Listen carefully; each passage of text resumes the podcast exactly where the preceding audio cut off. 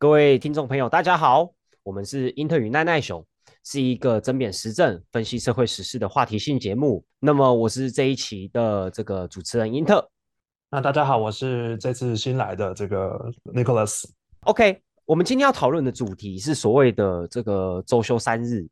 那在最近哦，因为有民众在公共政策网络参与平台上提议啦，希望让台湾成为亚洲第一个周休三日的国家，因此获得了五千七百人复议。那这个提议也说明说，呃，在英国有六十一间企业，近将近三千名的员工参与了周休三日的实验。那结果公司平均收益与往年同期相比增加了三十五 percent，离职率也减少了五十七 percent。呃，周休三日就是带来的工作效率，还有这个减少员工离职率，以及增加的这样子休息时间，其实最后的结果都是蛮正面的。那也不只是在欧美啦，吼，像是在日本也有一些，或者是台湾也有一些小型的企业去这样做。尽管就是它还在一个比较实验性质的阶段，可是这样子实验结果，呃，带来的一些影响都是像是可以减轻压力啊，改善健康，防止过劳啊，呃，然后减低员工的流动率啊，其实都是蛮正面的。那呃，台湾的过劳跟高工时是一直迫切我们需要去解决的问题哦。在二零二一年，虽然因为疫情使得年度的总工时下降为历年最低的两千小时，但是呢，在这个全球的总工时排行里面排行第四，是名副其实的过劳之岛。然后在二零二二年，年度总工时不减反增，上升到了两千零七小时。所以可以看见说，呃，过劳跟高工时的根深蒂固。呃，尽管政府就是。看到了这样子的一个周休三日的提案，也表示说会依据世界发展趋势向这个群众做报告。那并且表示说会在六月二十六日的时候进行正式回应。但是我们还是可以在这一期节目里面来讨论看看周休三日它带来的影响，或者是广泛群众的一些疑虑有哪一些。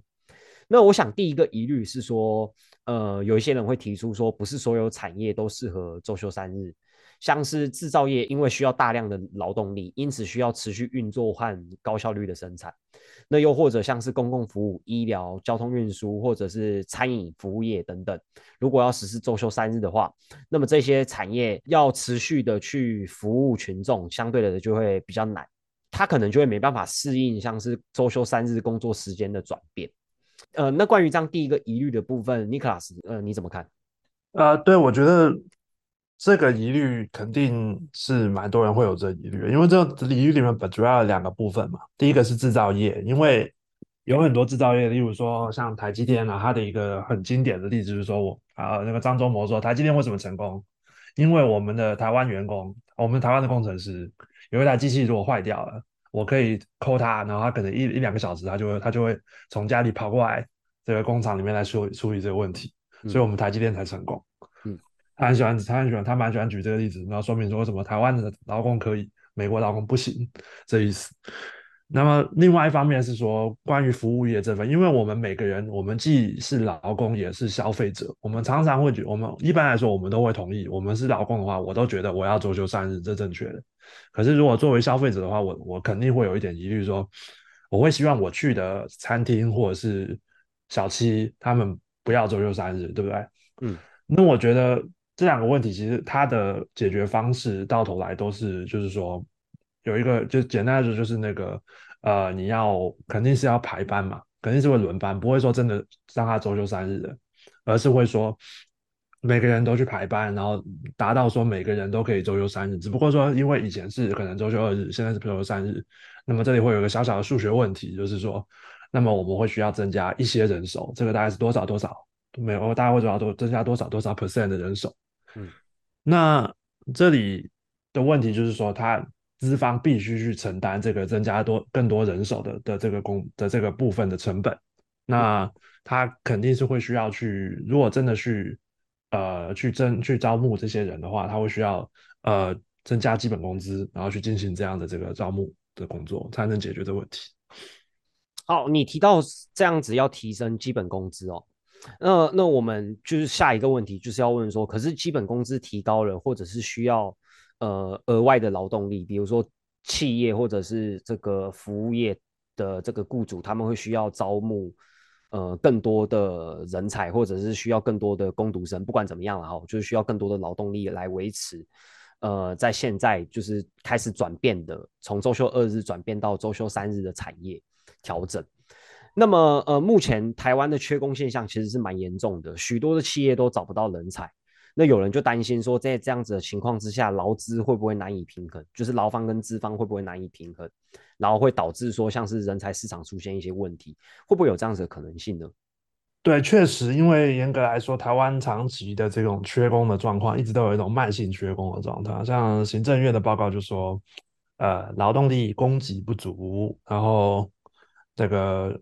学生的学用落差、技能不合，就是说毕业应届毕业生他们毕业的时候，他们学习的技能常常跟台湾的企业要求的技能常常会这个 mismatch。那么就这些的背后都是。这个缺工的现象跟原因，但同时行政院报告也说了，就工作条件不具吸引力，就是说你们劳你们这些资方开出来的这些薪水跟你们的劳动条件就是不吸引人，这其实也是一个很重要的原因。那么最近短期时间内这个缺工的原因很多是因为疫情结束以后，我们的经济开始就是复苏嘛，那么它会对很多产业，就是说突然它那个之前。它可能之前裁掉了很多人，现在它要把这些人再全部找回来，等于这个意思。例如，根据一零四人力银行二零二二年第一季度，他统计说，有建筑营造业、然后住宿、餐饮服务业都需要很多人。简单来说，这些产业有一些是说他在疫情期间把很多人解雇了，那么有些时候是他这个产业一直就是很慢性缺工，嗯，所以他就一直会把职缺挂在上面，慢慢找，反正找到人就就就补这样。那么我们说这个其实有这个问题，就是说我们如果说台湾的这种劳资不平衡的情况的话，其实有一点也必须提到，就是说台湾的这个其实劳资的这个在企业得到的利润的分配上一直也是不平衡。嗯，这二十年来呢，这个我们从 GDP 的成长里面，然后去看，然后和和台湾的。这个基本薪资的这个成长的幅度来看，里面我们从看到台湾的劳工他们得到的 GDP 的占比，从二零零零年的四十七点六 percent 下降到最近的大概才三四十三 percent 左右。那么这如果去用二零二一年的台湾局总 GDP 二十一点七兆来算的话，这相当于说整整少了一兆元。你可以想想看，这一一兆元真的是不不小的数字。那么这些钱当然大部分就是进了这个这个企业主他们的这个口袋里面，然后变成他们的利润或者是资本。那这个而且这个台湾这个数字相对于呃日本、韩国来说又特别的恶化，是蛮蛮明显的这件事情。所以台湾的劳资确实是不平衡，确实是在一个就是劳工非常弱势的一个状态。所以你认为说，像是周休三日算是给予劳工的一些福利？那因为劳资之间本身就已经不平衡了，就是资方大于劳方，像你刚刚提到的那些数字，呃，其实我们在上一期节目也有引用相同的资料，呃，所以在这里就是谈劳资平衡本身就是错误的。那你的意思是这样子吗？嗯，对，差不多这个意思。OK。好，那我想说，如果我们在现在已经厘清了一些关于这个呃呃刚刚上述所提到的一些疑虑，可是像是也有一些名人女演员李艳，她就表示说，呃，台湾不适合周休三日，因为如果实施周休三日，其他四天的工时可能就会拉长，所以最后累到的还是劳工。那会不会有这样子的现象发生？其实怎么说呢？因为我确实就是说，在这个。减少工时的这个对话里面，其实我们以近几年我听到的主要有两个讲两个提法，一个就是现在周休三日，那么还有另外一种提法，就是说我还是周休二日，可是我让每天的工作时长变成大概六小时这样的一种情况。那么他们都是有这种科学上的根据，说哦，确实人在。人在差不多五小时的时候，他的这个他的劳动的效率就会到达，就会开始下降。所以很这六小时工时其实也听起来是也是蛮合理的。嗯，那么这里问题在于说，台湾特有的这种 劳资的环境里面，我们可能会认为说提这个周休三日会比提六小时工作制更不容易被雇主利用，因为台湾的雇主真的太会熬他们劳工的时间。如果我们说哦还是一样保持一样，但是每天六小时，其实很容易，那个劳工真的是很难去抵抗那个雇主说啊你就再加班一下这样的这种压力，所以不如我们就说你今天你每天就是多一天，你完全不用工作，这样的这种意思。没错，呃，不过说到底，到头来这个主要两，不管用哪种方式，它其实这这个最根本的问题就还是一样的这个问题，就是台湾的劳工在面对雇主的时候真的很弱势。那么要根本解决这个问题的话，那我们认为还是要回归到，就是说台湾劳工啊，台湾的劳工要想办法组织起来，然后要成立工会组织去进行，才有办法跟雇主去进行这种议价。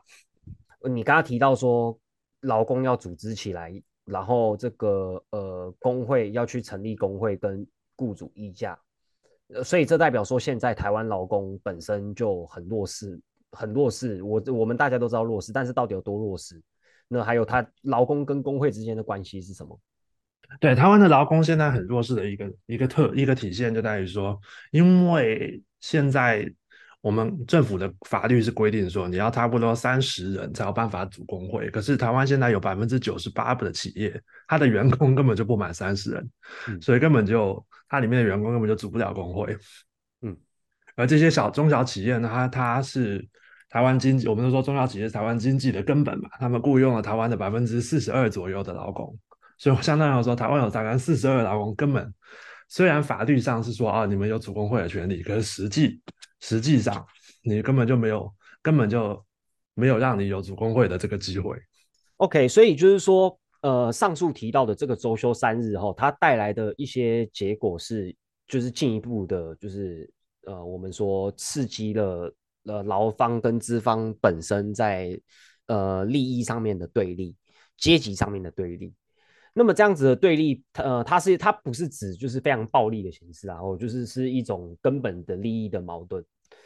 对，那呃，那在结论的部分，我们说我们可以从这个周休三日看到一路这样看下来，检讨到劳工本身权益的部分。那尼克拉斯，你有没有什么想要在结语的部分跟现在在收听的听众朋友们说的？嗯，对，说到底这个问，说到底他这个问题其实就是说。很这么多人来啊点赞这个来附和这个倡议呢？那他肯定就是因为大家真的是觉得有希望有改变的地方嘛。那我们知道，就是说台湾的劳资状况是这样的这种状况。那他这个，如果我们真的推动这个推动这个周休三日，那么但是他我们政府真的把它推动出来了，这是当然不是说完全没可能。但是到头来，他要他要真的落实，就是说我们在我们自己的公司职场要真的去 达成这些东西，其实还是有会有一定一部分，肯定还是会有一一路要走，因为我们现在只能看到复合的人，我们看不到反对的人，对不对？肯定是会有很多资资资方站出来反对的。嗯，在这次的这个讨社会上的讨舆论讨论里面，有很多本身就是劳工的人，他们也觉得有这样的疑虑。那么我觉得这里反映的有一部分是说，台湾的劳工在对于劳工的权利应该是怎么样的这部分的这个意识还有教育上还是有点缺乏。嗯，我觉得这部分还是需要加强。那么这种加强这种教育啊，肯定不能期待由这种 资方的这个教育机构来完成，对吧？就是说，例如说，你不可能让他们让这些资方去搬起石头砸自己的脚嘛。嗯，所以这部分就还是要应该要去有劳工的组织或者说政治组织去完成这样的这种教育，去推动大家说，我们就我们是这是我们值得的，真的吗？对不对？嗯，所以到头来还是要去这个建立台湾台湾更多的这种呃劳工组织，就工会嘛。那么这部分就是要降低工会门槛，然后还有就是要去推动建立台湾劳工的政治组织，也就是政党。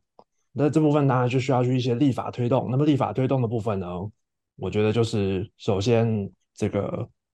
呃周休三日我们要推动，那么基本薪资我们觉得也要应该也要去推动，然后还有这个降低工会组织门槛，是一个非常重要的这个步骤，也是需要去推动。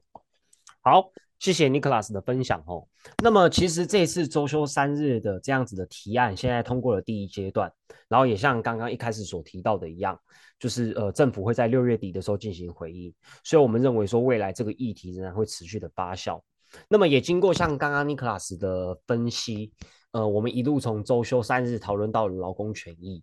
那关于劳工权益的部分，我们在我们节目的这个第一集，其实就有开一个专场去讨论这个呃劳工权益。如果听众朋友们感兴趣的话，可以回过头来去回顾，呃，我听听看我们的第一集当时的讨论。那么呃，我们今天的讨论就到这边结束了。呃，我们是这个英特与奈奈熊。如果你喜欢我们的频道的话，就欢迎大家点赞分享。如果你不喜欢，我们也欢迎你就是留言批评指教。我们下期节目再见，拜拜，拜拜，拜拜。